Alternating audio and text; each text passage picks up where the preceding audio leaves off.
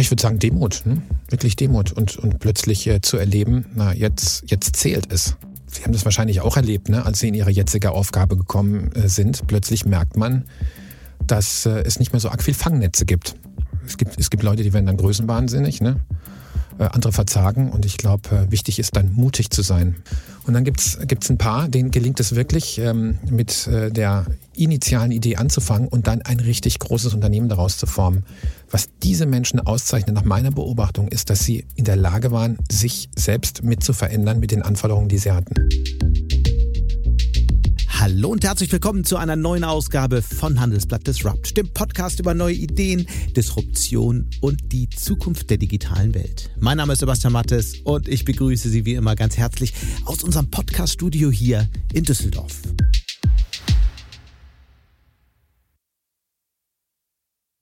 Heute setzen wir unsere Reihe der Gespräche mit den Söhnen großer Väter fort. Neulich sprachen wir ja schon mit Alexander Sixt von dem gleichnamigen Mobilitätsunternehmen, ein Gespräch, zu dem es hier sehr viele positive Rückmeldungen gegeben hat. Heute also ein Gespräch mit einem Kopf aus einer nicht weniger bekannten Familie, nämlich Christoph Werner. Er ist der Sohn von DM-Gründer Götz Werner und heute der Chef der Drogeriekette. Götz Werner hat DM mit harter Hand hochgezogen und dann unendlich viele Veränderungen vorgenommen. Die Geschichte der Drogeriekette mit ihren heute über 70.000 Mitarbeiterinnen und Mitarbeitern in Europa ist auch eine Geschichte einer kontinuierlichen Transformation. Und gerade deshalb ist sie in diesen Tagen so interessant. Was für eine Kultur hat ein Unternehmen, das in der Lage ist, sich immer und immer wieder selbst in Frage zu stellen und zu verändern? Wie führt man so eine Organisation durch solche Zeiten? Und wie sieht überhaupt der Handel im nächsten Jahrzehnt aus? All das bespreche ich heute mit Christoph Werner, der seit inzwischen drei Jahren an der Spitze des Unternehmens steht. Wir sprechen auch darüber, was er von seinem Vater gelernt hat. Warum das viel auch mit Saunagängen zu tun hat, wie die Kindheit in so einer Unternehmerfamilie aussieht und wie er seine größte Angst überwunden hat.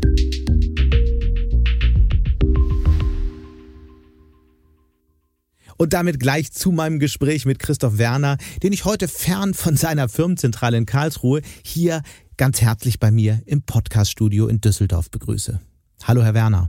Hallo, Herr Mattes. Schön, dass Sie heute ins Studio gekommen sind. Wir wollen über die Zukunft des Handels sprechen, die Frage, ob es in Zukunft überhaupt noch Drogerien geben wird. Aber ich würde gerne mit Ihnen persönlich beginnen und bei Ihren Ängsten. Sie hatten ja als Kind große Angst, wie ich gelesen habe, vor tiefem Wasser und insbesondere vor dunklen Formen, die da unter Wasser zu sehen sind. Heute sind Sie leidenschaftlicher Taucher. Was ist denn da passiert? Ja, oh, da haben Sie gut, haben Sie gut recherchiert. Ja, in der Tat, das war früher so. Und äh, irgendwann bin ich an den Punkt gekommen, dass ich mir gesagt habe, du musst dich dem stellen. Also ich glaube, es ist ja mhm. wichtig, ne, wenn man äh, im, im Leben Dinge erlebt, dass man versucht, es irgendwie zu integrieren, um zu schauen, was sind da vielleicht die positiven Aspekte drin. Was war, war das für ein Moment? Also wie muss man sich das vorstellen? Wann ja. sagt man sich, ich muss mich dem jetzt stellen? Ach, ich glaube, wenn man älter wird, ne? also wenn man anfängt, so ein bisschen zurückzublicken. Mhm. Ähm, bei mir war das schon in den Zwanzigern so, dass ich mir einfach viele Fragen gestellt habe. Und das war so ein Phänomen, was ich bei mir beobachtet habe. Und das war der Grund, warum ich dann ähm, zunächst mal beim Schnorcheln, ne? ich habe damals in Südfrankreich auch äh, erstmal gewohnt gehabt, habe da bei L'Oreal damals gearbeitet und war deswegen dann oft auch am Meer am, mhm. äh, am Wochenende. Und dann habe ich mit dem Schnorcheln angefangen.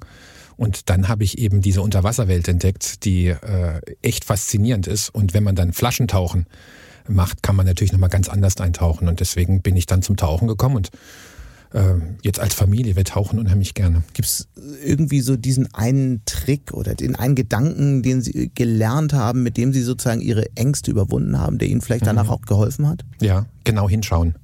Also viele unserer Ängste sind ja Kopfkino.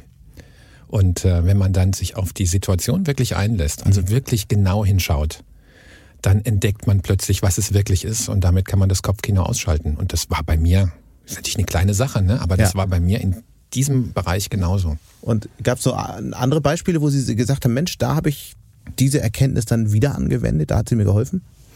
Na, ich würde sagen, ähm, jetzt auch in meiner, in meiner ähm, beruflichen Tätigkeit, mhm. man ist ja immer wieder mit Situationen konfrontiert, wo man erstmal denkt, was für eine riesen Herausforderung mhm. oder was für ein Problem und werde ich das denn überhaupt schaffen? Und da ist die Herangehensweise zu sagen, also jetzt erstmal genau hinschauen. Also was man ja auch als Achtsamkeit bezeichnet, ne? sozusagen das Urteil zurückhalten, mhm. erstmal sehr, sehr genau hinschauen, versuchen wirklich die Strukturen zu verstehen, zu analysieren. Dann kann man äh, plötzlich äh, aus einem Problem eine Aufgabenstellung machen oder aus einer Gefahr ein Problem machen und aus einem Problem eine Aufgabenstellung und Aufgaben kann man dann lösen. Das ist also eine ganz gute Strategie. Und genau das wollen wir heute tun. Wir wollen genau hinschauen und lassen uns doch einfach mal mit Ihrem Lebenslauf anfangen. Wenn man ein paar Jahre zurückdenkt, fand ich interessant, wollten Sie eigentlich Hubschrauberpilot werden, dann Kampfpilot. Sie haben auch mal überlegt, zur Bundeswehr zu gehen. Ich fand das immer interessant, weil das ja ein Stück weit auch ein Gegenentwurf zu dem war, was Ihr Vater propagiert hat, der ja bei DM durchaus alternative auch Führungsprinzipien eingeführt hat. Da heißen Lehrlinge dann Lernlinge zum Beispiel. Bei der Bundeswehr herrscht ein ganz anderes Führungsprinzip eher von Befehl und Gehorsam. War das äh, sozusagen äh, jugendliche Rebellion oder sind Sie tatsächlich so eine Art Gegenentwurf zu Ihrem Vater? Hm, gar nicht, würde ich sagen. Also mein Vater war auch bei, beim Militär. Ähm, natürlich noch zu Zeiten des mhm. Kalten Krieges. Ne? Auch, mhm. Ich glaube, 18 Monate war er damals. Äh, insofern, das, das war eigentlich nie, nie ähm, irgendwie ein Gegensatz. Ähm, ich bin damals zum Militär gegangen, zum einen, weil ich, ähm, weil mich das wirklich auch interessiert hat. Ich war der Einzige in meiner Schulklasse, der zum Militär gegangen ist. Alle anderen haben Zivildienst gemacht. Und ähm, ich habe damals zum einen das Prinzip des Bürgers in Uniform habe ich einfach richtig gefunden. Und mhm. da habe ich mir gesagt, das musst du dann auch unterstützen. Mich hat's aber auch interessiert als Organisationsform. Ich hatte das Glück, erst studiert zu haben und dann erst zum Militär gegangen zu sein. Und äh, damit hatte ich über Organisation eine ganze Menge schon im Studium gelernt gehabt. Und wenn man mal genau hinguckt, viele Unternehmen werden ja auch sehr nach dem Prinzip von Befehl und Gehorsam geführt. Also äh, insofern ist das ein Prinzip, was man auch in der Wirtschaft oft äh, Absolut, sehen kann. DM ja gerade nicht. Ja, und deswegen ist es ja gut, das dann auch kenn kennengelernt zu haben. Mhm. Also ich glaube, gerade wenn es ein, äh, in der Unternehmenskultur, äh, wenn man die sozusagen schon im Elternhaus so mitgekriegt hat, weil natürlich mein Vater in seiner Entwicklung als Unternehmer mit der zunehmenden Größe von DM ja auch viele Erkenntnisse hatte und oft drüber gesprochen hat, ist es wichtig, vor allem auch die andere Seite kennenzulernen. Weil es ist, glaube ich, nicht gut, wenn man glaubt, dass nur ein Weg nach Rom führt. Mhm. Es, führen, es führen viele Wege nach Rom. Und um dann den Weg, den man ähm, auswählt, auch wirklich wertschätzen zu können und zu verstehen, warum er der richtige ist, muss man die anderen Wege auch kennenlernen, glaube ich. Mhm. Und deswegen habe ich ganz bewusst diesen Weg auch gewählt. Sie haben ihn gewählt und Sie haben tatsächlich überlegt, dann auch äh, beruflich dort einzusteigen. Warum haben Sie es dann nicht gemacht? Beim Militär meinen Sie? Genau. Naja, es war eigentlich so, dass ich ähm, den Wunsch zum Militär zu gehen, also dort meine berufliche Karriere zu machen, äh, war vor allem bis ich so 18, 19 Jahre alt war, eben als, als Kampfpilot. Aber ich habe dann durch ein Gespräch erkannt, dass ich mich da extrem festlegen würde in eine Richtung. Mhm und gerade der Kampfpilot ist natürlich auf seine physische Fitness sehr an, angewiesen. Und äh, das hat man nur begrenzt in der Hand. Und das habe ich plötzlich erkannt, dass ich mir gesagt habe, na, wenn, wenn du das machst, dann bist du sehr eingeschränkt und kannst vielleicht äh, dann dich auch nicht so einbringen, wie du, wie du möchtest. Und deswegen hatte ich dann eben auch erst studiert, erst Betriebswirtschaftslehre studiert. Und während meines Studiums wurde mir dann auch klar, dass, äh, dass der Weg im Militär wahrscheinlich nicht der richtige sein würde. Und deswegen habe ich dann auch schon während meines Wehrdienstes, ähm, obwohl mir interessante Angebote gemacht wurden damals, äh, mich dann entschieden, nur meinen Wehrdienst zu machen und danach dann in die Wirtschaft zu gehen. Und dann waren Sie bei GlaxoSmithKline in den USA, aber dann bei L'Oreal in Frankreich. Andersrum, ja. Erst bei L'Oreal und dann bei GlaxoSmithKline. Was haben ja. Sie denn dort im Ausland gelernt, was Sie später auch in Deutschland vielleicht vermisst haben? Oh, das ist eine gute Frage. Was ich in Deutschland, also ich habe es sehr, sehr genossen, im Ausland äh, zu leben. Das ist eine sehr, sehr gute Erfahrung. 15 Jahre waren es insgesamt, ja, oder? insgesamt, ja. Vor allem in Frankreich und äh, in den Vereinigten Staaten von Amerika. Ähm, so als äh, im Ausland zu leben, ähm, habe ich eine Sache gelernt, die sehr wichtig ist. Und äh, zwar die, die praktische Anwendung dessen, was ich mal bei Reinhard Sprenger gelesen hatte. Der Tod jeden Glücks ist der Vergleich. Okay. Ja. Deswegen, ähm, das habe ich schnell gelernt, dass es wichtig ist, sich auf die Kultur ein, einzulassen. Also mhm. zunächst mal die Sprache schnell äh, zu lernen, äh, dann Kontakte zu knüpfen und dann nicht immer zu vergleichen, wie ist das denn in Deutschland. Äh, ist ein bisschen das, worüber wir gerade schon gesprochen haben, sich wirklich einlassen auf die Situation. Ja, da kann man eintauchen, dann kann man in die Gestaltung kommen. Mhm. Das ist etwas, was ich sehr, gewusst, äh, äh sehr, sehr genossen habe. Und ähm, der andere Hintergrund war natürlich auch der, dass die M-Drogeriemarkt damals schon recht groß war und ich bin ja in der Konsumgüterbranche gewesen. Und da war es auch schon wichtig, äh, dass ich da nicht mit dem Etikett äh, Sohn von Götz Werner unterwegs bin, sondern einfach als ein Mitarbeiter unter vielen. Und das konnte ich da wirklich auch erleben. Aber irgendwie war dann doch schon immer klar, dass Sie eines Tages mal an die Spitze des Familienunternehmens wechseln würden? Na, war eigentlich nicht. War eigentlich nicht, ganz bewusst nicht. Ne? Ich, ich muss auch sagen, ich hätte es mir überhaupt nicht zugetraut. Eigentlich aber ein bisschen schon. Ja, ich würde mal sagen, das hat sich, hat sich entwickelt. Ne? Mhm. Also als ich mit der Schule fertig war, da war DM ja auch schon äh, ein großes Unternehmen. Natürlich nicht so groß wie heute, aber auch schon sehr, sehr groß. Und ich, ich muss sagen, ich hätte es mir überhaupt nicht zugetraut. Warum? Ja, weil, weil General Management, da braucht man einfach Erfahrung. Das kann man nicht so einfach machen. Mhm. Das habe ich äh, damals äh, klar erkannt. Ich habe meinen Vater ja viel, viel begleitet auch. Er hat mir auch oft Sachen zum Lesen gegeben. Und da habe ich einfach gesehen, auf was für ein Niveau das ist. Und ehrlich gesagt, mir wäre da auch nichts eingefallen, wie ich das hätte machen sollen. Und deswegen habe ich ganz bewusst den Weg ja dann auch in Unternehmen in der Gestalt äh, gewählt, dass ich da nicht einfach oben irgendwo eingestiegen bin, sondern bei L'Oréal habe ich damals als Praktikant angefangen und habe, ähm, wie man so schön sagt, Klinken geputzt in Frankreich, indem ich wirklich einzelne Supermärkte angefahren habe und da versucht, die, versucht habe, die Zweitplatzierung zu verkaufen und dafür zu sorgen, dass die Neulistungen schnell ins Regal kamen und das war mit meinem Französisch, was immer besser wurde, äh, dann äh, dort, dort zu erklären. Ne? Und äh, so habe ich dann äh, Organisation auch wirklich kennenlernen können von innen. Und ich, ich glaube, das hilft mir heute noch unheimlich, ne? weil ähm, gerade wenn man dann äh, das Glück hat, in so einer Aufgabe zu sein, wie ich heute bin, ähm, man sehr, sehr schnell auch den Kontakt verliert zu dem, was die Menschen wirklich in der Organisation erleben. Woran liegt das eigentlich? Führt man eine andere Art von Gesprächen? Kriegt man nur noch politische Informationen zugetragen? Ja, ich würde sagen, die, die, große Herausforderung ist ja die klare Vision und die unendliche Liebe zum Detail zu haben. Ich glaube, wenn einem das gelingt, dann kann man Unternehmen wirklich dabei helfen, zukunftsfähig zu bleiben. Was aber schnell passiert ist, dass man. Klingt auch ein bisschen nach Micromanagement. Ja, man braucht eben beides, ne? Man braucht eben beides. Also äh, und äh, es, es sind ja, ist ja diese Ambidextrie, ne? Also diese diese Beidhändigkeit, die man braucht, ne? Diese diese Ambiguitätskompetenz.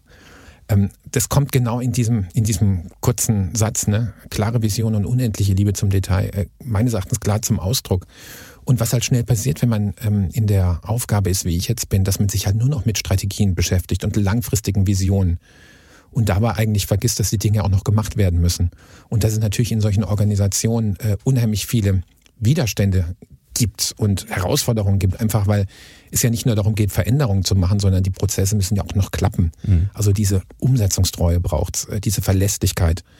Und Innovation und Kontinuität sind ja auch wieder so zwei eigentlich Gegensätze, mit denen man klarkommen muss. Und ich glaube, wenn man einfach mal beides erlebt hat, also wirklich auch in Organisationen gearbeitet hat, auch als Praktikant oder als jemand, der dann freitags halt noch äh, einen Hinweis kriegt, ja, bis Montag möchte ich das und das haben und dann arbeitet man das Wochenende durch und am Montag erlebt man dann, dass das, was man gemacht hat, doch nicht so wichtig war. Mhm. Das, das, ähm, das hat große Auswirkungen auf die intrinsische Motivation von Menschen. Und das mal erlebt zu haben, ist, glaube ich, ganz gut. Wie schaffen Sie das denn äh, in Ihrer heutigen Rolle eigentlich dann nicht nur noch über den Dingen zu schweben, die großen Strategien zu entwickeln, eigentlich den Kontakt zu den Leuten zu verlieren, die mhm. die eigentliche Arbeit machen? Indem ich versuche, all das, was Statussymbole ist, nicht an mich ranzulassen. Das geht schon damit los, keinen Fahrdienst zu haben. Also da habe ich oft Diskussionen drüber, weil ähm, Ihre Führungskräfte hätten gerne einen. Nein, das glaube ich jetzt gar nicht, aber ich kriege oft gesagt, Mensch, äh, sie arbeiten so viel, ne, sind so viel unterwegs, wäre es nicht gut, einen Fahrdienst zu haben. Ähm, jetzt habe ich das Glück, dass mir auch schlecht wird, wenn ich hinten drin sitzen würde und, und arbeiten würde. Also das wäre gar nicht so sehr, so sehr effektiv. Aber auch keine Yacht. Keine, keine, ja, ich habe zwar einen Segelschein, aber immer noch schön geschartert. Ne?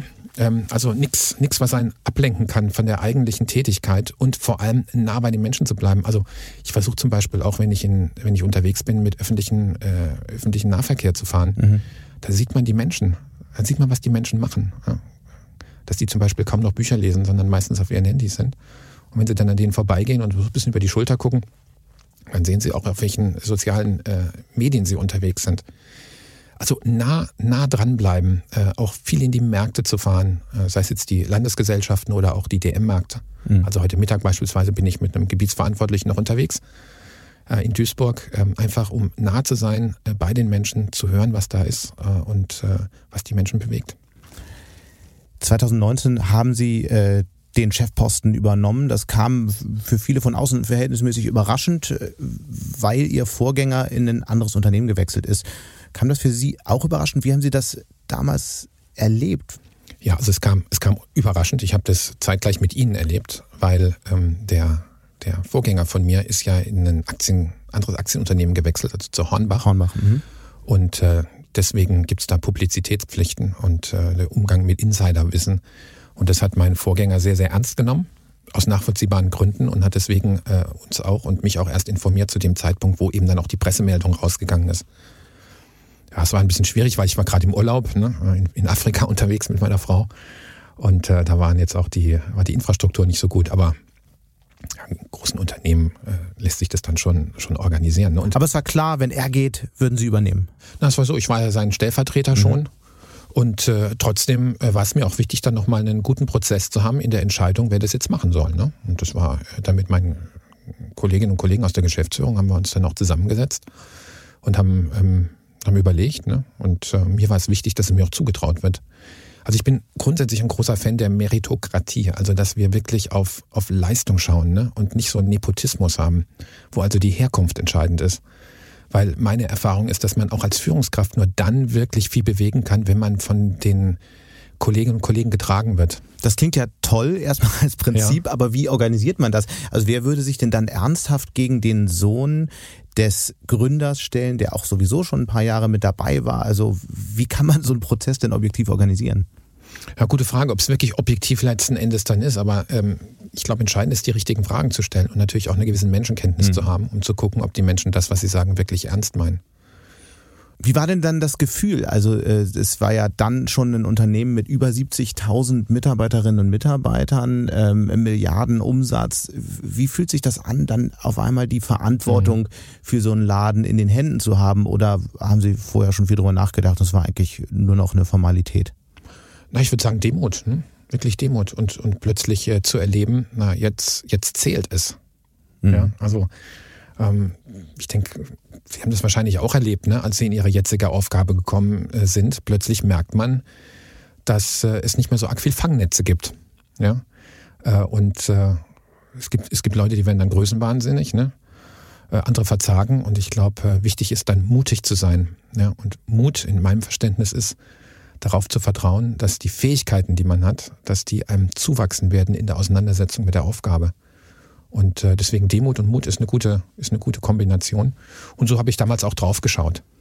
Das ist ja auch so ein Moment, wo man über die großen strategischen Weichenstellungen nachdenkt, wie man das Unternehmen weiterentwickelt, was man beibehält. Was war Ihre Idee damals? Was war so Ihre Vision für DM für die nächsten Jahre? Ja, also ich war ja davor verantwortlich mit dem Kollegen zusammen für das Ressort Marketing und Beschaffung. Das ist bei uns also die ganze Sortimentsgestaltung, Preisgestaltung, aber auch die ganze Kommunikation, mhm. Onlinehandel. Und das sind jetzt die, die Bereiche, jetzt gerade durchs Marketing auch, ähm, wo wir uns schon immer mit den langfristigen Themen auch beschäftigt haben. Was mir vor allem ein Anliegen dann war, als ich diese Verantwortung übernommen habe, ist, dass wir trotz unserer Größe beweglich bleiben. Weil mit der zunehmenden Größe einfach systemimmanent die, Ver die Veränderungsfähigkeit oft extrem leidet. Einfach weil ähm, die Prozesse halt klappen müssen. Äh, das muss alles organisiert werden. Die Blicke gehen immer mehr nach innen statt nach außen. Mhm. Und jetzt wirklich daran zu arbeiten, dass wir von unserem, von der Art und Weise, wie wir das Unternehmen denken, wirklich es so denken, dass es, dass die Blicke immer nach außen gerichtet bleiben und dass die Führungskräfte ihre Aufgabe vor allem darin sehen, die Menschen zu unterstützen, die näher am operativen Geschäft und damit am Kunden und damit an der Quelle des eigentlichen Erfolges sitzen. Wie funktioniert das konkret? Das klingt ja auch das mhm. gut als Idee, aber wie kriegt man das in die tägliche Arbeit der Führungskräfte? Ja, in, im Prinzip in den Bildern, äh, die sie, die sie verwenden. Ne? Also man kann ja mal so drauf schauen, dass Organisationen ja auch gedacht werden. Ne? Wir haben da, wir haben da Bilder. Ne? Das lernen wir in, in unserem Studium schon. Wir lesen es oft auch in den, in den Zeitungen, ne, wenn darüber berichtet wird. Ne, da wird ja oft vom Chef gesprochen, ne, der so und so viele Menschen unter sich hat. Ne. Ähm, also wir haben äh, allein schon durch die Organigramme meistens ein sehr pyramidales äh, Verständnis von Unternehmen.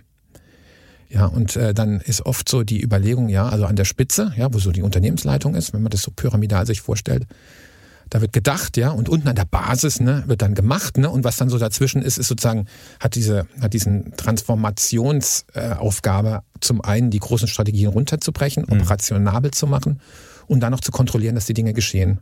Das sind wir schon wieder fast beim Militär, ne? Ja, also Befehl und Gehorsam. Und ähm, das ist das ist das Modell, nach dem wir oft denken, ist aber nicht die Realität, wie eigentlich ein Unternehmen funktioniert.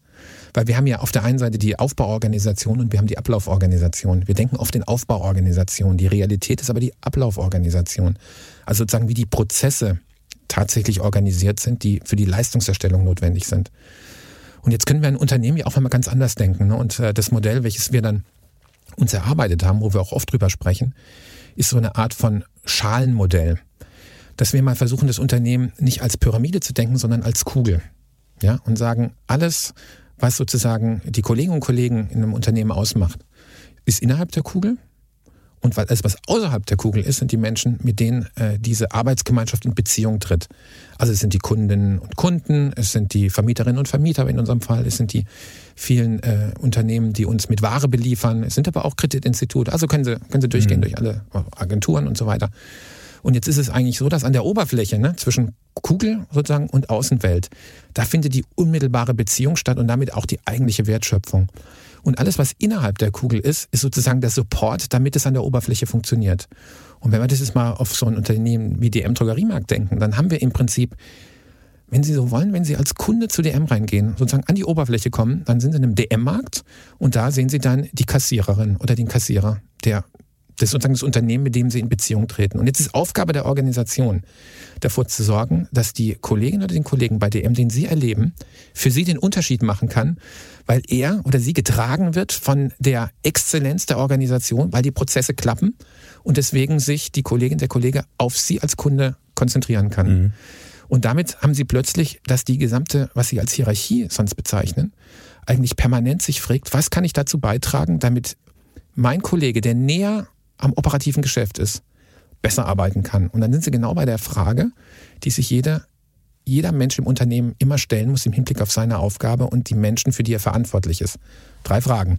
Erste Frage ist, was erwartet mein Kunde von mir? Was würde ihm fehlen, wenn ich nicht mehr da bin? Zweite Frage, welchen Beitrag möchte ich leisten, damit ich ihn auch authentisch leisten kann, mhm. damit ich sagen kann, das bin ich jetzt Christoph Werner und ich stehe dahinter. Ja? Und die dritte Frage, meistens ähm, unterschätzt und äh, vergessen, ist, welche Voraussetzungen brauche ich, um meinen Beitrag auch leisten zu können? Diese Frage wird viel zu wenig gestellt. Und es ist so unheimlich wichtig, dass ich in einem Unternehmen auch immer artikuliere, was brauche ich denn, damit ich meinen Beitrag leisten kann. Weil das natürlich dann für denjenigen, der in der Organisation sozusagen mit für mich verantwortlich ist, damit ich meinen Beitrag leisten kann, auch weiß, was sein Kunde von ihm verlangt. Nämlich ich mhm. bin ja sein Kunde. Ich würde gerne den Blick mal auf das Innere dieser Kugel wenden. Wie muss man sich bei Ihnen eine Sitzung von Führungskräften vorstellen? Wie leiten Sie sozusagen dieses Innere der Kugel, wenn es dann keine Pyramide ist, an? Was ist im Grunde mhm. anders als in anderen Unternehmen, die vielleicht mehr organisiert sind wie ein Militär? Ja, also ähm, ich kann es ja mal deutlich machen, vielleicht in unserer Geschäftsführung. Ne? Das sind die Sitzungen, die, die ich auch leite. Ne? Das ist grundsätzlich so, dass wir offene Agenten haben. Das heißt, jeder trägt seine Punkte ein. Ähm, also man alle reden erstmal so ein bisschen drauf los. Nein, nein, also das wird davor eingetragen. Ach so. Das wird davor eingetragen. Wir müssen ja gucken, dass wir auch zeitlich klarkommen. Ne? Und da trägt jeder ein, äh, idealerweise mhm. auch mit irgendwelchen Informationen, die man davor ähm, nützlicherweise schon haben sollte, um schneller in die Diskussion zu kommen. Und dann ist ganz wichtig, dass klar da steht, wer ist dafür verantwortlich für dieses Thema. Und äh, ist es ein Beratungspunkt, ein Informationspunkt oder ein Entscheidungspunkt? Mhm. Und dann natürlich die zeitliche Angabe.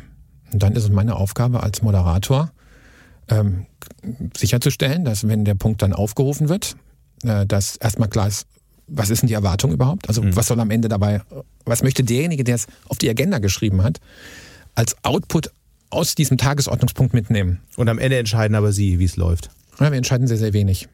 Also wir haben ein paar Dinge, die müssen einfach, äh, da brauchst du einen Beschluss, mhm. ne, aufgrund der Geschäftsordnung auch. Ne? Die sind die sehr formalen Dinge. Wir versuchen so wenig wie möglich dort zu entscheiden, weil letzten Endes soll die Verantwortung bei demjenigen bleiben, der den, Geschäftsführungsbe äh, den Geschäftsbereich auch verantwortet. Deswegen Entscheidungen gibt es schon manchmal, die wir gemeinsam treffen müssen. Es ist aber immer wichtig, dass derjenige, der dann damit weiterarbeiten muss, das auch als seine eigene Entscheidung sehen kann. Also wenn Sie so wollen, wenn wir ähm, die Aufstellung ähm, des, äh, der, der Bilanz beschließen, dann muss der der Verantwortliche von Finanzen und Controlling bei uns letzten Endes dafür ja mit auch gerade stehen. Natürlich muss jeder Geschäftsführer unterschreiben, aber letzten Endes ist es sein, sein, sein Thema. Ne? Wenn es gut läuft, müsste es so sein, dass in diesem Beratungsprozess sich dann zeigt, ob dieser Einwand nochmal das, das Bild, welches wir uns machen, verändert oder nicht. Und so kann es dann gelingen am Schluss, dass man da auch einen Konsens hat. Mhm. Es gibt natürlich gewisse Themen, die sind einfach so, so, so unklar auch, ne, dass man jetzt nicht sagen kann, ist es richtig oder nicht. Also Beispiel bei, bei Preisstrategie manchmal auch. Ne? Wie, wie, wie gehen wir da jetzt vor? Aber es gibt ja einen Mitglied der Geschäftsführung, welcher dafür verantwortlich ist. Und letzten Endes, wenn er etwas empfiehlt, dann geht es eigentlich darum, dass man das abklopft um zu schauen, hat er an alles gedacht? Gibt es noch Aspekte, die man vielleicht nochmal einbringen sollte? Aber die Entscheidung muss dann letzten Endes doch bei diesem Geschäftsführungsmitglied bleiben, weil er danach was damit machen muss. Und es ist ja nicht so, dass in einem Unternehmen nur einmal eine Entscheidung getroffen wird. Es ist ja die erste Entscheidung, dann verändert sich die Realität und dann muss eine folgende Entscheidung kommen. Und wenn jetzt derjenige, der dafür eigentlich verantwortlich ist, mit der ursprünglichen Entscheidung nicht d'accord ist, dann ist die Wahrscheinlichkeit, dass er konstruktiv mit den Folgen dieser Entscheidung umgeht, mhm. nicht sonderlich groß. Ja. Deswegen ist es einfach sinnvoll dafür zu sorgen, dass derjenige, der eigentlich die Verantwortung trägt, immer die Unterstützung auch des Teams erlebt.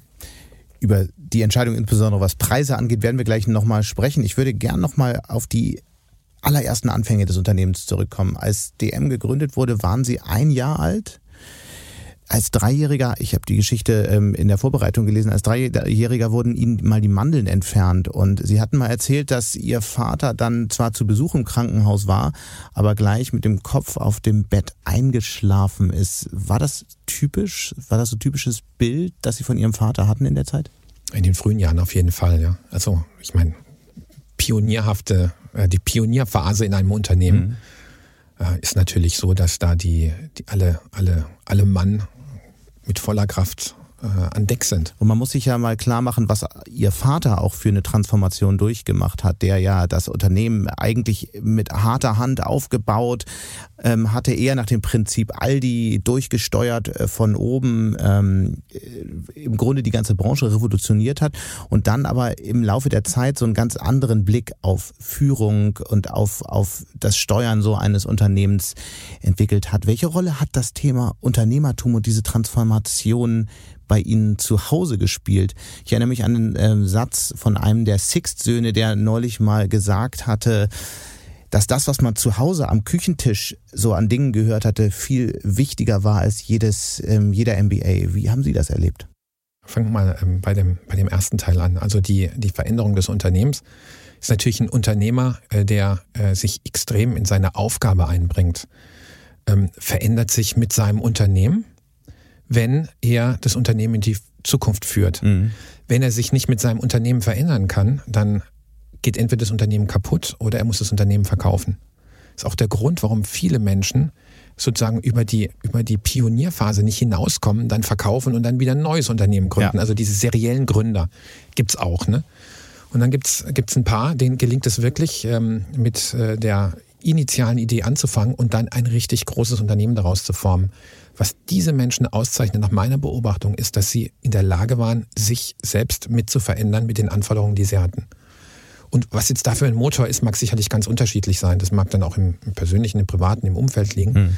Bei meinem Vater war es sicherlich, dass er ähm, äh, erlebt hat, dass das Unternehmen, welches ja extrem stürmisch gewachsen ist am Anfang, wir sprechen jetzt äh, Mitte 70er Jahre, dass äh, da die Komplexität äh, immer größer wurde und auch der Druck, um die Standards durchzusetzen, immer massiver wurde.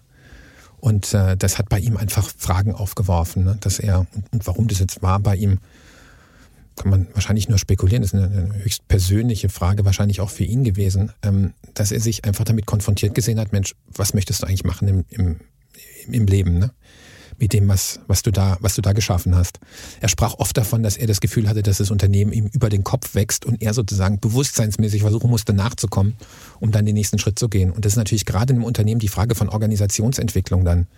Wie soll die Zusammenarbeit gestaltet werden, damit das Unternehmen weiterhin erfolgreich ist? Und das macht halt einen Unterschied, ob sie zwei Läden haben, ob sie fünf, ob sie 15, ob sie 150 haben oder dann vielleicht mal 500.000 Läden haben. Da können sie nicht mehr mit den gleichen Methoden arbeiten wenn es funktionieren soll und die entropischen Effekte nicht immer größer werden. Mhm. das hat bei ihm einfach unheimlich viele Fragen aufgeworfen. Und dann ist er mit der Anthroposophie in ähm, Kontakt gekommen und die hat plötzlich äh, ihm, sagt er oft, äh, einen ganz anderen Blick auf die Dinge ermöglicht. Wie kam er denn plötzlich mit der Anthroposophie in Kontakt eigentlich? Ja, der, der äh, eigentliche Grund lag darin, dass er äh, damals, äh, also meine Eltern haben damals ein Haus gebaut und haben mit einem Architekten zusammengearbeitet, dessen Kinder auf die Waldorfschule in Pforzheim gegangen sind. Wir sind ja aus Karlsruhe. In Karlsruhe gab es damals keine Waldorfschule und äh, der hat halt von seinen Kindern äh, erzählt ne? und mhm. äh, von, den, von der Schule. Und meine Eltern waren nicht so begeistert von ihrer eigenen Schulzeit, die sie in Heidelberg äh, erlebt hatten. Sie waren auch keine sonderlich guten Schüler. Und äh, meine Schwester und ich kamen so langsam in die, in die Richtung äh, Schule. Und deswegen haben sie sich intensiv mit der Frage auseinandergesetzt, auf welche Schule wollen wir unsere Kinder schicken, damit die ein anderes Erlebnis haben. Und das, was sie da gehört hatten von der Waldorfschule, das hat sie äh, fasziniert. Und dann haben sie gehört, dass in Karlsruhe gerade eine Initiative äh, bestand, um eine Waldorfschule zu gründen. Mhm. Und da haben sich dann meine Eltern eingebracht und damit hat sich mein Vater angefangen, auch mit der Pädagogik natürlich, mit der, mit der Philosophie dahinter zu beschäftigen. Und das fiel dann in die gleiche Zeit wie seine Frage an die Organisationsentwicklung. Er hat dann damals beim Gottlieb Duttweiler Institut äh, in der Schweiz, dem GDI, ein Seminar gebucht zur Organisationsentwicklung und das wurde geleitet von jemandem, der ähm, bei einem äh, Beratungsunternehmen gearbeitet hat, welches auf dem anthroposophischen Hintergrund aufgesetzt hat. Und ähm, deswegen war dann die Art und Weise, wie dieser Seminarleiter gesprochen hat, für ihn irgendwie bekannt und dann kamen die dann ins Gespräch. Mhm. Das war ein, ein Herr namens Helmut Tensitov, der dann äh, Unternehmensberater war und sehr, sehr dabei geholfen hat, das Unternehmen zu transformieren von einem extrem autoritären, hierarchischen Unternehmen zu einem zunehmend subsidiären und auf dieses menschliche Potenzial setzende Unternehmen. Ja. Sie waren ja selbst auch auf einer Waldorfschule. Gibt es irgendwas, was Sie da gelernt haben, was Ihnen heute besonders hilft in Ihrem Unternehmeralltag? Ja, also grundsätzlich würde ich sagen, in der Schule lernt man ja immer was. Ne? Äh, Bertolt Brecht soll mal gesagt haben. Was Sie äh, möglicherweise anderswo nicht gelernt hätten. Ja, genau. Also Bertolt Brecht soll mal gesagt haben, äh, ich hatte schl schlechte Lehrer, es war eine gute Schule. Ähm, und äh, ich, ich hatte, äh, ich habe ja nur die Erfahrung der Waldorfschule gemacht. Ich habe keine andere Schule kennengelernt. Aber was ich, ähm, glaube ich, dort lernen konnte, ist äh, diese goetheanistische Herangehensweise an Probleme. Das heißt eben, erstmal genau beobachten, über die Wahrnehmung sozusagen zur Erkenntnis zu kommen.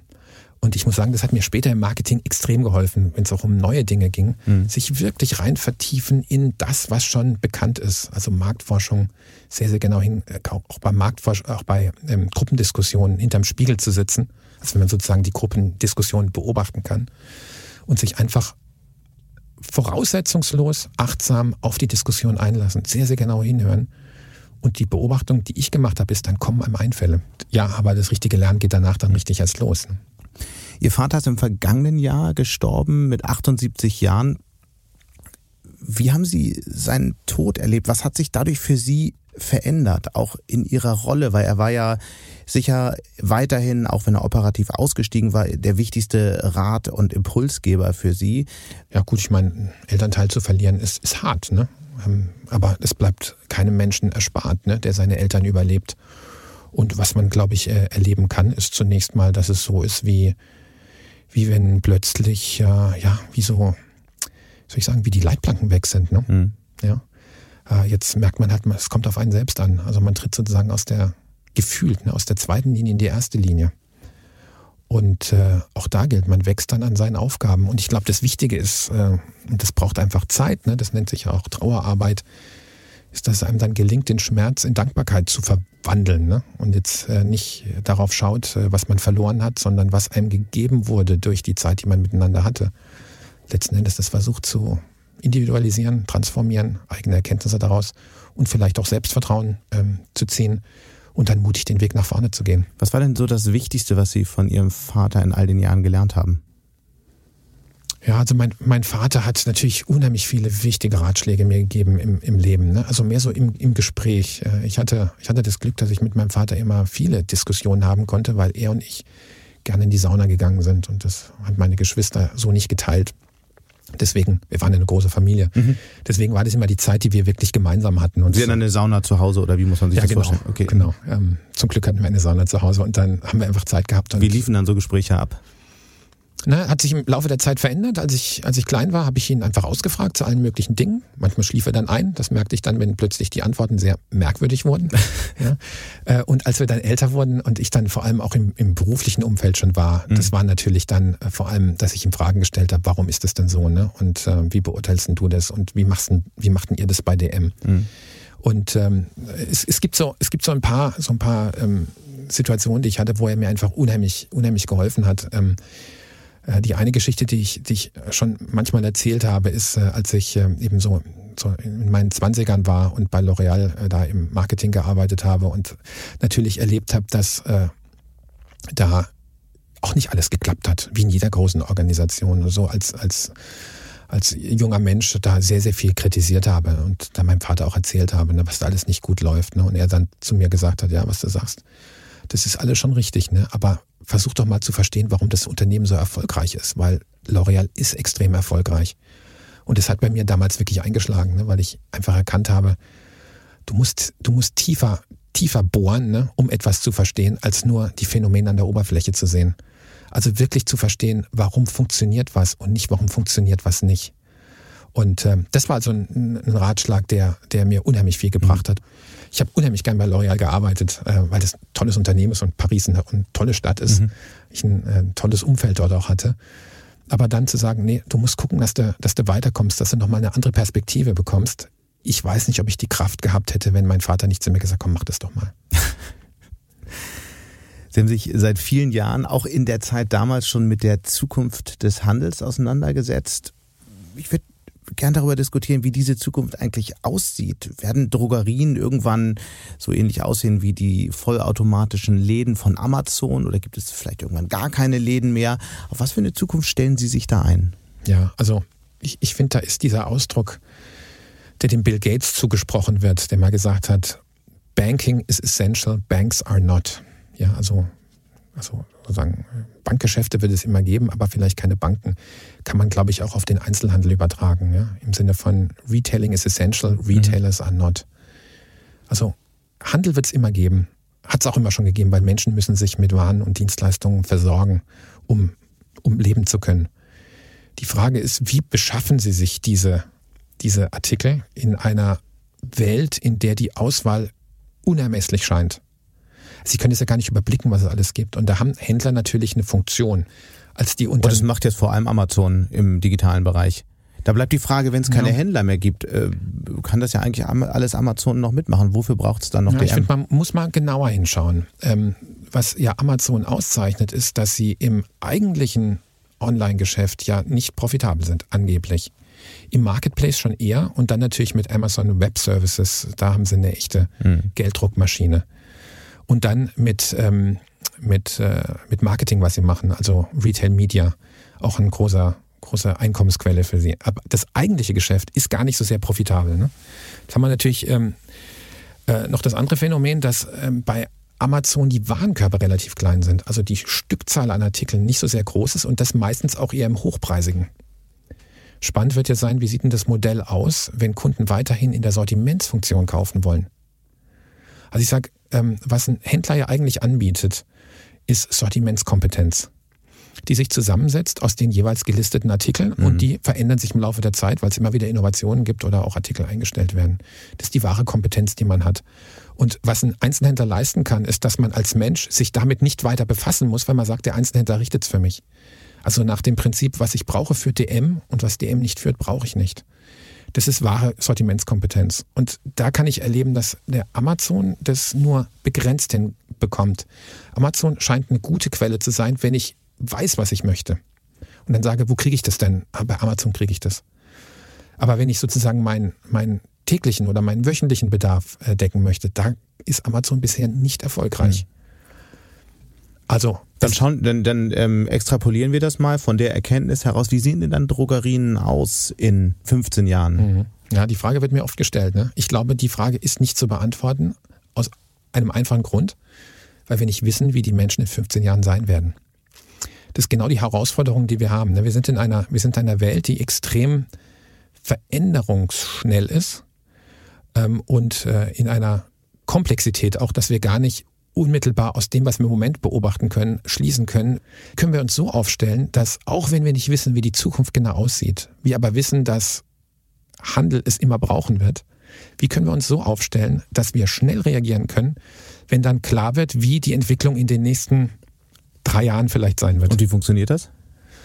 Ja, indem sie schauen, dass sie möglichst beweglich sind, dass sie viel experimentieren, dass mhm. sie nicht alles zentralisieren, sondern ein möglichst subsidiäres ähm, Organisationsmodell haben.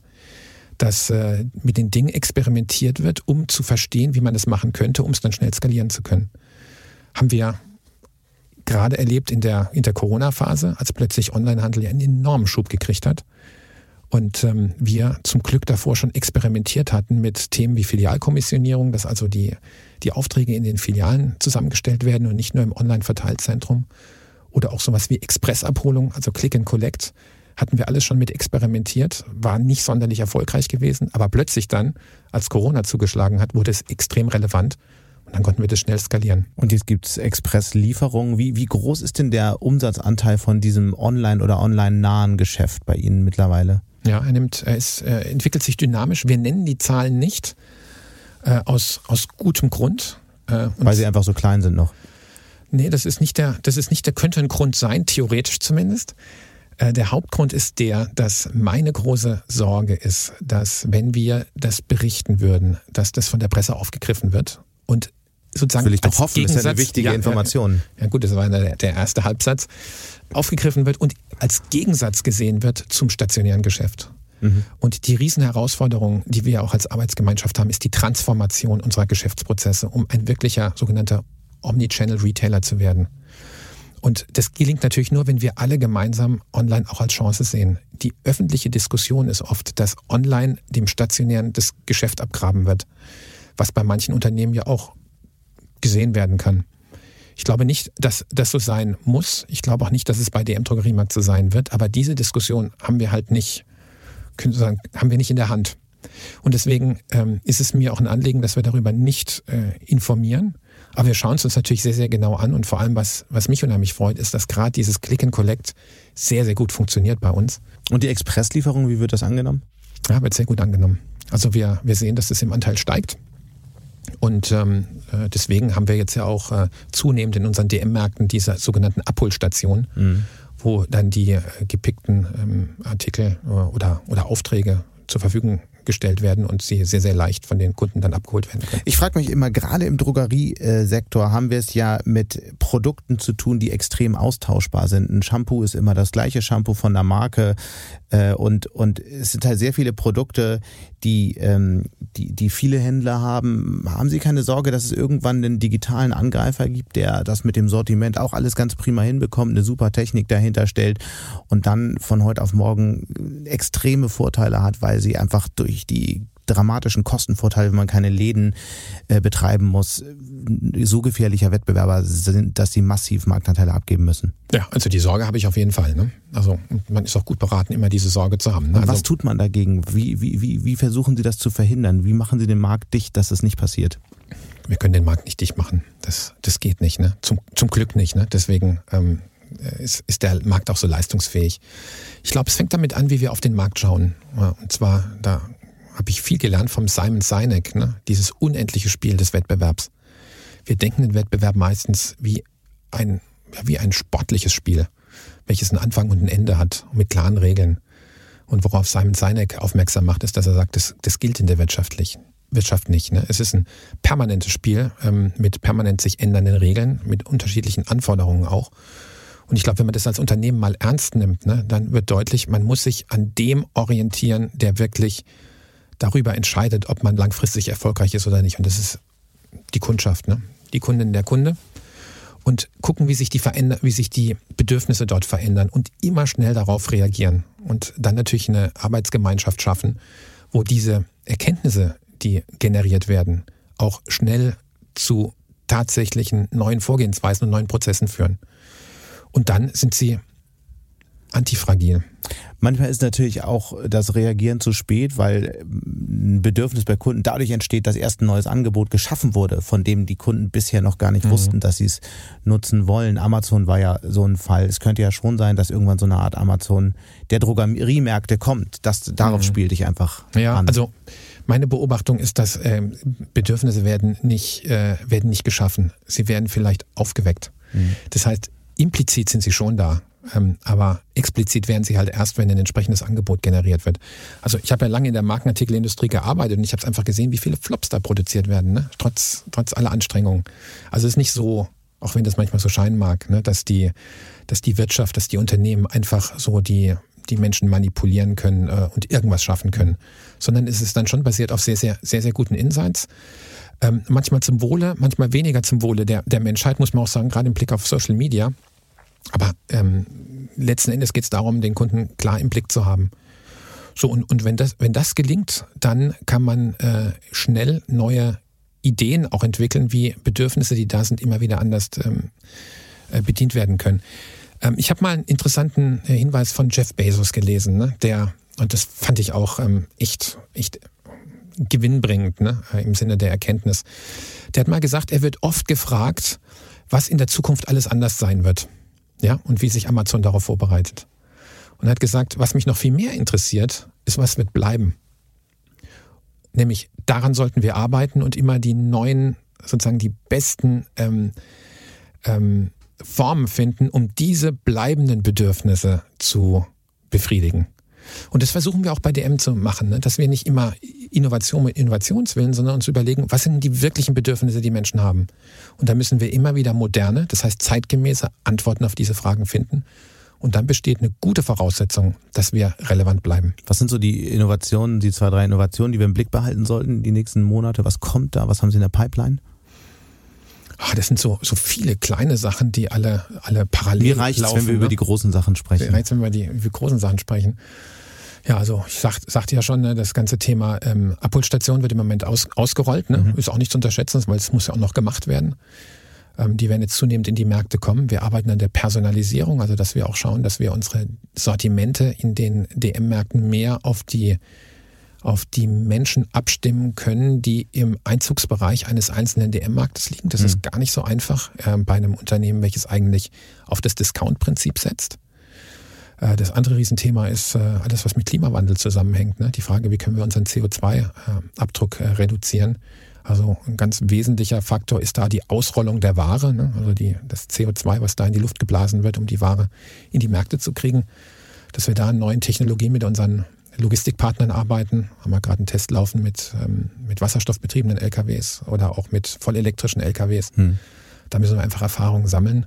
Ich fand es interessant, dass jetzt äh, das Thema künstliche Intelligenz gar keine Rolle gespielt hat. Wenn man mit vielen Unternehmerinnen und Unternehmern gerade spricht, dann ist das eigentlich das erste Thema, an das die denken. Ich nehme mal an, dass bei, bei Ihnen wie in vielen anderen Unternehmen im Moment so Taskforces laufen, die sich damit befassen. Was bedeutet das für unser Geschäft? Wo können wir es für Effizienzen nutzen? Ich, ich, ich glaube gar nicht mal, dass viele Mitarbeiter entlassen werden müssen, sondern dass man eher eine Fachkräftelücke damit füllt, dass im Bereich Accounting oder wo auch immer Menschen eingesetzt werden. Aber es, es gibt ja ein Feld, wo ja gerade sehr sichtbar ist, wo auch Automatisierung bei Ihnen im Unternehmen stattfindet. Und zwar, das ist in den Märkten selbst, wo es immer mehr automatische Kassen gibt. Wird es in fünf Jahren eigentlich überhaupt noch Kassiererinnen und Kassierer geben? Oder ist das zum Beispiel ein Beruf, der so nicht mehr existieren wird? Wird, wird man sehen. Also diese idealerweise ähm, dieses Konzept, dass der Kunde einfach in den Laden geht, sich die Produkte nimmt und rausgeht und äh, erfasst ist, was er sich genommen hat und das äh, korrekt abgerechnet wird, das sind äh, Technologien, mit denen im Moment äh, gearbeitet wird. Und wenn, wenn es gelingt, dass der Kunde auch die Sicherheit hat, dass er nicht als potenzieller Ladendieb gesehen wird, dann wird die Akzeptanz dafür auch wahrscheinlich groß sein. Mhm. Es wird aber vielleicht trotzdem weiterhin Kassen geben, vielleicht Plauderkassen, ne? Äh, wo Menschen einfach ganz bewusst den Kontakt auch suchen. Da gibt es ja schon einzelne Unternehmen, die das, die das machen, ich lese zumindest davon. Ja, weil äh, also Einkauf als solcher ist ja nicht nur transaktional im Sinne von ich brauche ein Produkt und, äh, und, und besorge mir das jetzt, sondern es hat ja auch was damit zu tun, was Begegnung ist. Also nicht umsonst sind die Marktplätze, ja, äh, die Foren gewesen, auch immer in, in, in, Städten, in Dörfern, wo das gesellschaftliche Leben stattgefunden hat. Das ist eine, das ist eine, ein Aspekt von, von Einzelhandel, der großes Potenzial hat, auch wenn dieses Potenzial nicht von allen genutzt wird.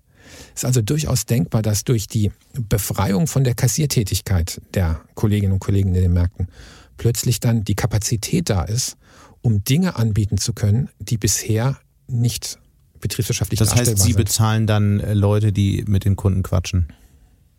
Na, so, so würde ich es jetzt nicht ausdrücken, dass wir Menschen bezahlen. Also, dass, dass äh, Menschen ihre Aufgabe darin sehen, dem Kunden einen Service zu ermöglichen, der okay. das Einkaufserlebnis nochmal unverwechselbar bei DM Drogeriemarkt Ich sollte mich auf jeden Fall bei Ihnen nicht bewerben, Pressemitteilungen zu schreiben. Das klingt natürlich ähm, viel besser. Ich würde gerne noch auf ein anderes ganz heißes Thema zu sprechen kommen, was äh, große politische Wellen äh, derzeit schlägt. Und zwar ähm, haben Sie ja massenhaft Daten über die Preise der Hersteller, der Markenartikelhersteller. Und es gibt derzeit gerade eine große Debatte über die Frage, ob es sowas gibt wie eine Gierflation, also eine Inflation, die deutlich über die gestiegenen Rohstoffpreise hinausgeht, dass sich also einige mächtige Unternehmen derzeit auf Kosten der Kunden und der Händler bereichern. Gibt es das, eine Gierflation?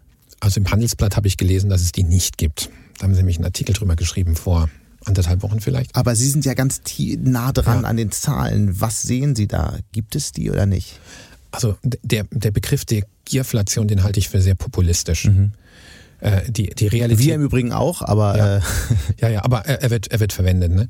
Also es ist, es ist schon zu beobachten, dass die Margen im deutschen Markt im Vergleich zum, zu anderen Ländern deutlich geringer sind, auch für sehr, sehr viele Markenartikelherstellern. Und dass natürlich die Situation, die im Moment da ist mit der Inflation, auch von dem einen oder anderen internationalen äh, Konzern dafür verwendet wird, um jetzt mal in Deutschland zu versuchen, eine neue Baseline einzuführen. Das gibt es mit Sicherheit. Ja, aber das jetzt als Gier zu bezeichnen, glaube ich, geht am eigentlichen Kern vorbei, weil letzten Endes ist es ja so, dass in den Unternehmen es auch eine Frage der Rentabilität ist. Und ähm, wenn wir, wenn wir wollen, dass in Deutschland auch immer innovative Produkte auf den Markt kommen, muss es für die Hersteller auch die Möglichkeit geben, damit einen ausreichenden äh, Ertrag zu erwirtschaften. Jetzt ist natürlich äh, im, im Einzelhandel, was uns natürlich immer alle umtreibt, ist die Riesensorge, dass mein Mitbewerber vielleicht bessere Einkaufskonditionen haben könnte als ich und damit mehr Sauerstoff hat, um sein Geschäft zu betreiben. Also das, das bringt einen Einkäufer natürlich um den Schlaf. Ne? Und äh, deswegen wird da mit harten Bandagen gerungen und es wird, wird alles abgewehrt. Aber äh, letzten Endes ist eine Frage der, des Maßes, ne, äh, des es, welches es gibt. Und ähm, ich habe als Hersteller, also als Einzelhändler ja auch nichts davon, wenn ich dann äh, Artikel gar nicht mehr im, im Regal habe. Es gibt ja einzelne Marktteilnehmer, die extrem ausgelistet haben und wo wirklich starke Marken nicht mehr da sind. Ich habe das in meiner beruflichen ähm, Laufbahn von der Markenartikelseite her mal erleben können. Und meine Beobachtung war, dass am Ende beide immer verloren haben. Wie, wie stark sind denn die Preise bei DM gestiegen in den letzten zwei Jahren? Kann man das sagen im Schnitt?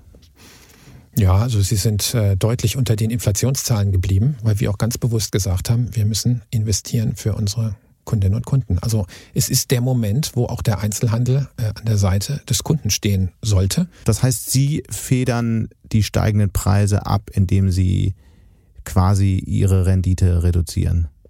Ich würde mal so sagen, indem wir in die Preise investieren und wenn sie das gut machen, steigen die Mengen und sie haben am Ende mehr Deckungsbeitrag. Und funktioniert das? Wir können uns nicht beklagen. Ein Ausweg aus diesem Dilemma ist es ja auch ein Stück weit mehr auf Eigenmarken zu setzen. Da hat man ja letztlich den Preis ein Stück weit mehr in der Hand. Bei DM hat sich ja die Zahl der Eigenmarken stark gesteigert. Wie hoch ist der Anteil jetzt gerade? Ja, wir sind von der Menge schon über 50 Prozent. Wie wird sich das weiterentwickeln? Sind es irgendwann 80 Prozent?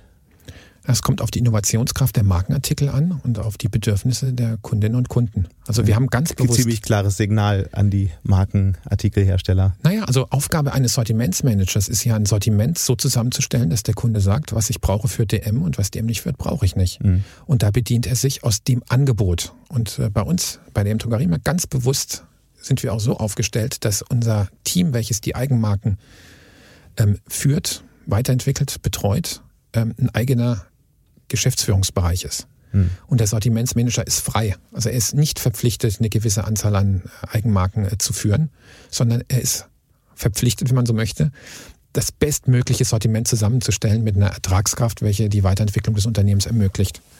Und ähm, das wird immer wieder neu tariert. Und äh, was ich vielleicht noch sagen möchte, äh, um so ein bisschen aufzuräumen mit, dem, mit der Vorstellung, ja, mit Eigenmarken kann man alles Mögliche machen. Und mal ganz ehrlich, wenn Sie eine starke Eigenmarke haben, sagen wir mal ein Balea, ne? Sehr starke Eigenmarke mit auch sehr guten Bewertungen immer wieder, und der, der Eigenmarkenhersteller steigt aus, ja, weil er Insolvenz anmelden muss, hat man ja auch einige Beispiele gehabt in letzter Zeit, dann haben Sie als Unternehmen natürlich ein Problem, weil dann mhm. ist Ihre Marke plötzlich nicht mehr verfügbar. 50 Prozent Anteil Eigenmarken, das ist ja eigentlich Ausdruck der Tatsache, dass Marken insgesamt an Bedeutung verlieren, oder? Mm, es kommt darauf an, in welchen Bereichen. Es gibt, es gibt, äh, man muss auf die einzelnen Sortimentsbereiche schauen. Wenn Sie mhm. mal im Bereich der dekorativen Kosmetik schauen, da können Sie sehen, dass die Markenartikel weiterhin eine sehr, sehr große Bedeutung haben. Auch im Duftbereich. Aber wenn Sie in die Hygienepapiere gehen zum Beispiel, da können Sie sehen, dass die Eigenmarken äh, sehr, sehr dominant sind, weil es wesentlich weniger Innovationen auch gibt. Hm. Wie blicken Sie denn insgesamt auf die Politik in Berlin, die ja eigentlich eine Fortschrittskoalition sein wollte. Die Bundesregierung hatte große Pläne angekündigt, ist jetzt intensiv damit beschäftigt, sich in Diskussionen zu verfangen, wie den Verbot von Heizung und so. Wie blickt man als Unternehmer aus der Ferne da auf Berlin? Ja, also ich, ich würde sagen, ähm, die, die Koalition aus drei Parteien ist zunächst mal eine große Chance, aber natürlich eine große Herausforderung. Äh, ich glaube, es war gut, dass es eine Veränderung gegeben hat äh, nach den 16 Jahren, ähm, die wir, die wir davor hatten. Und dann ist natürlich, äh, sind die Ideen, die auch diese Koalition hatte, erstmal hintangestellt worden mhm. aufgrund der Krisen, die dann eingetreten sind. Ich glaube, die eigentliche Frage, die sich jetzt stellt, ist, was ist unsere Idee von gesellschaftlichen Wirkmechanismen? Wollen wir einen interventionistischen Staat oder setzen wir auf die Kraft der Initiative der Bürgerinnen und Bürger? Und ich glaube, das kann man im Moment ganz gut auch beobachten in der Art und Weise, wie, wie da diskutiert wird. Da gibt es also gibt's Vertreter, die eher für den interventionistischen Staat sind. Und dann gibt es eher die, die auf die Initiativkraft der Bürgerinnen und Bürger setzen äh, und äh, den Möglichkeiten Raum aufmachen wollen. Auf welcher Seite stehen Sie? Ganz eindeutig auf denjenigen, die versuchen, offen zu sein. Also Technologieoffenheit, unheimlich wichtig. Ich erlebe das einfach in meinem unternehmerischen Tätigsein. Ich, ich kann in einem Unternehmen nicht also ich kann schon, aber ich halte es nicht für sinnvoll, in einem Unternehmen genau vorzugeben, wie die Dinge zu laufen haben, sondern wir müssen über die Ziele sprechen, die wir haben und dann müssen wir gucken, dass die Rahmenbedingungen so sind, dass der Einzelne aktiv werden kann und Ideen entwickeln kann. Ich gebe Ihnen mal ein ganz konkretes Beispiel. Die ganze Frage auch von, ähm, von CO2-Ausstoß, Klimaneutralität äh, eines Unternehmens. Haben wir natürlich die Möglichkeit zu sagen, so, wir setzen jetzt Ziele, ja, äh, das und das muss reduziert werden und äh, jetzt macht mal, ne? Und dann kriegen wir eine, eine, eine Gestimmtheit im Unternehmen, die wird nicht sonderlich enthusiastisch sein. Wir können aber auch sagen, Mensch, äh, schau doch mal, was, was hier in unserer Umwelt los ist, was unsere Kundinnen und Kunden wirklich bewegt. Und das ist wirklich die Zukunftssorge äh, mit äh, dem, was mit dem Klimawandel einhergehen wird. Und dann sagen, was gibt es denn für Ideen, was wir alles machen können? Und dann ist meine Beobachtung, dass die Ideen, die kommen, wirklich überraschend sind mit denen man so gar nicht gerechnet hätte, die man gar nicht hätte vorschreiben können. Deswegen halte ich es auch einfach für verkehrt zu sagen, also beispielsweise auch bei der Frage der, der, des Antriebs des Individualverkehrs, zu sagen, wie die Technologie zu sein hat. Wir sollten uns darüber unterhalten, wie die Emissionen sein müssen. Aber wie diese Emissionen erreicht werden, das sollte in der Initiative der Menschen sein. Und ich glaube, wenn wir, wenn wir zurückgucken, ist es halt so, dass oft äh, Lösungen gefunden wurden, die man sich noch gar nicht hat vorstellen können bei der Definition des Problems, weil einfach im Laufe der Zeit neue Ideen gekommen sind, die miteinander interagiert haben. Wenn ich mal kurz noch ein Beispiel nennen darf, das hat mich echt äh, beeindruckt, als ich das gehört habe. Ähm, ich habe es nicht überprüft, aber ich finde es nachvollziehbar. Also angeblich wäre das so gewesen mit dem Telefon. Ne? Als das Telefon erfunden wurde, hat man gesagt, wird sich nie durchsetzen können, weil wenn wir tatsächlich alle Telefone hätten, also wir sprechen jetzt von analogen Telefonen, und es müssten Kupferleitungen von jedem Teilnehmer am Telefonnetz gelegt werden, also von mir zu Ihnen und zu weiteren Personen, sozusagen überall Direktverbindung, wäre überhaupt nicht genügend Kupfer da gewesen. Deswegen Telefon, ganz blöde Idee, wird sich nie durchsetzen. Und dann kam die Idee der Vermittlungsstelle. Ja, und plötzlich ist es möglich geworden. Und heute ähm, haben wir nochmal eine ganz andere Technologie. Also man kann sozusagen am Ausgangspunkt, wenn ein Problem beschrieben wird, noch nicht den Weg vorgeben, weil durch die Interaktion, die Komplexität äh, des gesellschaftlichen Fortschrittes man Raum geben muss, damit sich was entwickeln kann. Und ich darf nicht der Illusion vorliegen, dass ich das äh, vorgeben kann. Und da habe ich den Eindruck, um auf die Frage zurückzukommen, dass es da sehr, sehr unterschiedliche Perspektiven drauf gibt. Und dass der äh, Zeiger durchaus ein Stück weit Richtung Interventionismus ähm, fällt, immer öfter bei diesen Diskussionen, wir haben es ja öfter gesehen. Die Kritiker äh, dieser ähm, Haltung, die Sie gerade geäußert haben, sagen dann ja immer, naja, ist alles schön und gut in der Theorie, aber in der Praxis haben wir einfach nicht mehr viel Zeit. Wir müssen jetzt in sehr, sehr kurzer Zeit sehr große ähm, ja. Entscheidungen treffen und äh, die Weichen im Grunde komplett, ähm, die, die Weichenstellung komplett verändern. Und äh, dieses Prinzip würde einfach viel zu lange dauern. Ja gut, ich glaube, da muss man einfach realistisch sein, Herr Mattes. Ne? Ähm, also ich bin, ich bin äh, wirklich der festen Überzeugung, dass wir, dass viel geschehen muss, ähm, um äh, mit dem Klimawandel, also sozusagen um die, um die, um die Menge an CO2 in der Atmosphäre zu reduzieren, weil das einfach den Klimawandel beschleunigt und äh, dadurch große Kollateralschäden entstehen werden, weil die Anpassung nicht so schnell ähm, geschehen kann. Äh, und da müssen wir, brauchen wir gute Lösungen. Wir brauchen keine schnellen Lösungen, wir brauchen gute Lösungen. Und ich glaube, wir müssen einfach realistisch sein. Wenn wir schauen, wie der CO2-Ausstoß in der Welt ist, mhm. dann ist das, was wir als Deutschland beitragen mit zwei Prozent, ähm, das ist viel und wenig zugleich. Und jetzt geht es nicht darum, dass wir von zwei Prozent Beitrag, meine ich, ne, auf 1,5 oder 1 Prozent Beitrag kommen, sondern dass wir mit Lösungen kommen, die dazu führen, dass in der Welt CO2 reduziert werden kann. Und darauf sollten wir uns konzentrieren. Weil sonst haben wir mit Zitronen gehandelt. Ja. Allein darüber könnte man eine ganz neue Podcast-Folge machen. Wir haben leider die Zeit dafür nicht. Ich würde aber gerne nochmal mit einem Thema ähm, enden, weil sich das so, so schön als Fazit unter all das ähm, setzen lässt, was wir gerade diskutiert haben in den letzten 60 Minuten. Sie sind ein Mensch, der natürlich eine große Aufgabe hat. Sie haben ein Unternehmen mit Milliardenumsatz zu, durch eine Transformation zu leiten auf der einen Seite.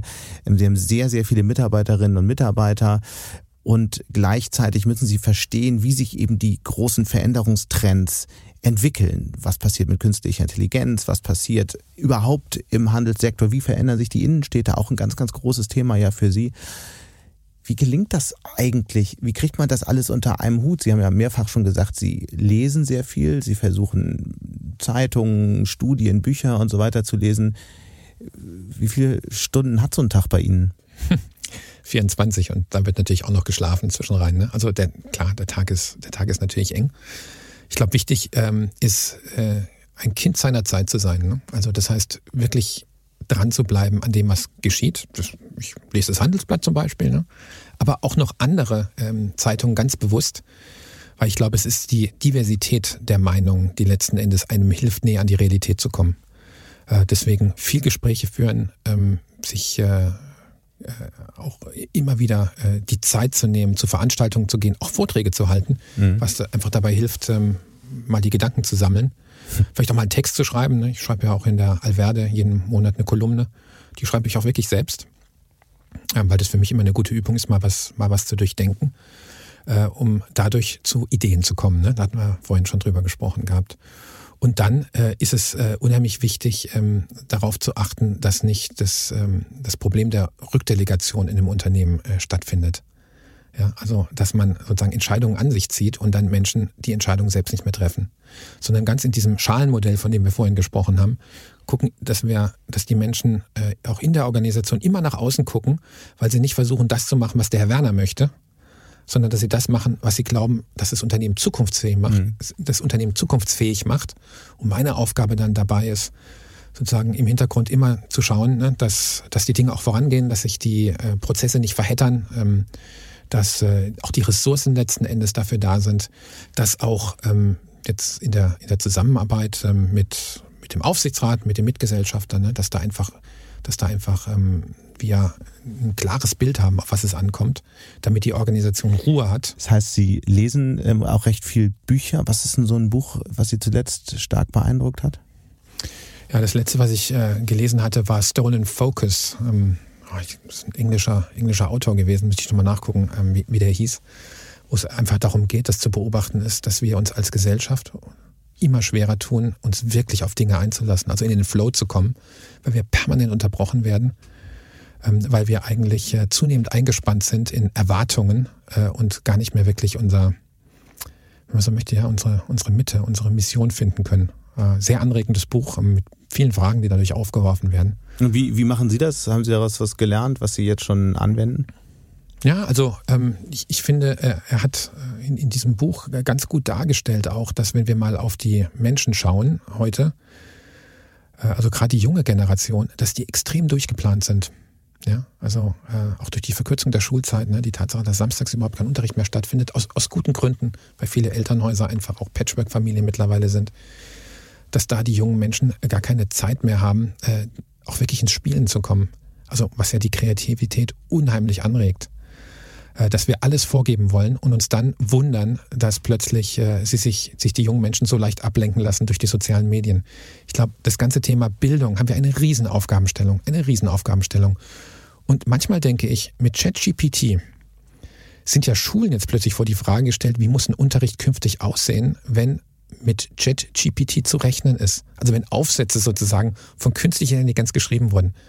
Das kann man sagen, müssen wir verbieten, weil junge Leute sollen Aufsätze schreiben. Wir können uns aber auch mal fragen, wenn das das Zeitphänomen ist, was ist denn dann die eigentliche Aufgabe von Schule? Und?